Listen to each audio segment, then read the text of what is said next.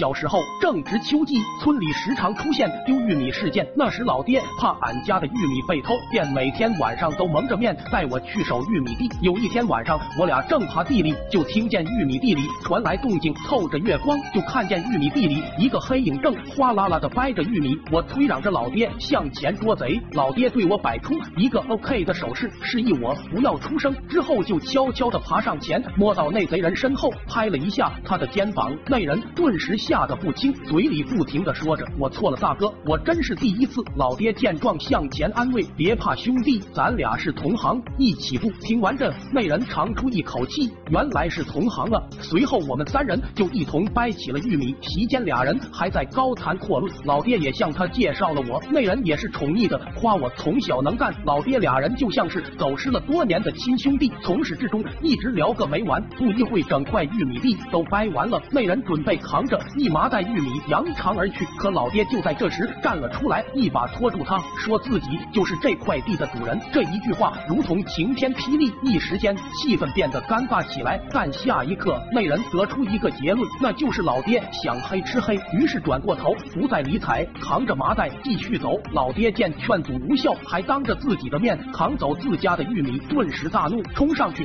就把那人踹翻在地。那人也是怒火中烧，随后俩人扭打在一起，场面一度失控，漫天的泥沙飞舞。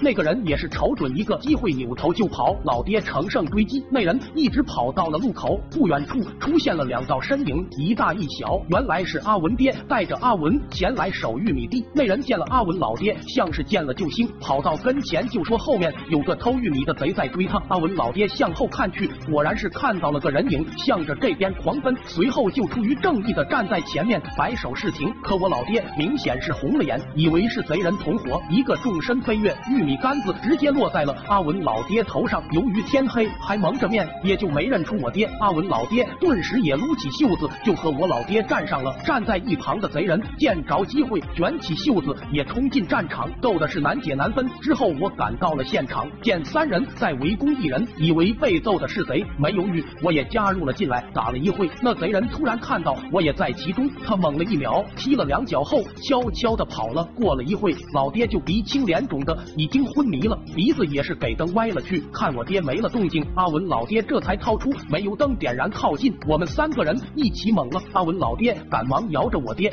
杰克逊，杰克逊，你咋样了？到第二天，村里到处都在传，昨晚上我家逮到了搞玉米的贼，被一群人围着揍，惨叫声极为凄厉。这些话传到了不少贼人耳朵里。从那以后，村里再没有丢过玉米。我爹也是到县里做了一个隆鼻，把我妈迷得神魂颠倒。老公，你英俊极了，我知道。